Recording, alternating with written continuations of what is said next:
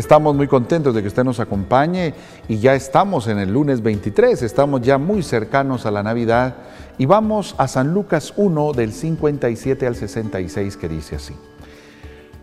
Cuando Isabel se le cumplió el tiempo del parto, dio a luz un hijo. Los vecinos y parientes, al enterarse de que el Señor la había tratado con tanta misericordia, se alegraron con ella. Al octavo día fueron a circuncidarlo y querían llamarlo como su padre Zacarías. Pero la madre intervino. No, se tiene que llamar Juan.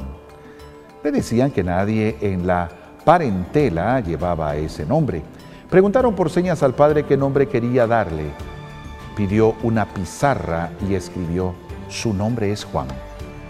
Todos se asombraron. En ese instante se le soltó la boca y la lengua y se puso a hablar bendiciendo a Dios.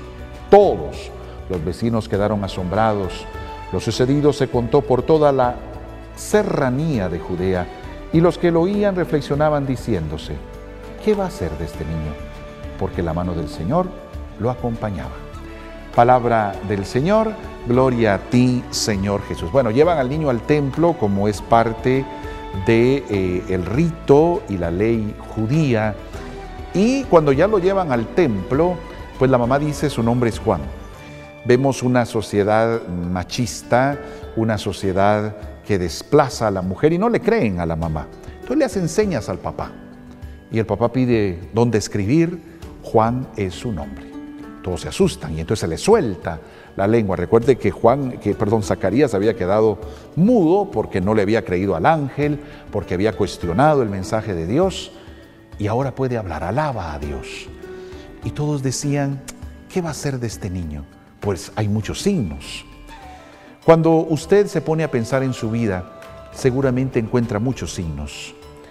Tal vez alguien dice, bueno, es buena suerte, me fue bien en esto, resultó que esto salió bien, es porque tengo una buena estrella, es una manera de decirlo, ¿no? Al final es mucha gente que no quiere reconocer que son signos de Dios, porque también para ti Dios tiene un proyecto y un plan. Es un plan hermoso que solo tú puedes realizar. En este niño se estaba ya proyectando lo que iba a venir, Juan el Bautista, el último de los profetas del Antiguo Testamento y el primero del Nuevo Testamento que iba a señalar, he ahí el Cordero de Dios que quita el pecado del mundo. Y aquí se dan signos en su nacimiento. Hoy te invito a que no pases desapercibido los signos, porque Dios está dando signos en estos tiempos. Seamos atentos a los signos de Dios. Sigamos estos signos y que esta Navidad no sea una más. Escuchemos el mensaje de Dios. Vayamos a nuestra Eucaristía, atendamos a la palabra y dejemos que esa palabra nos transforme.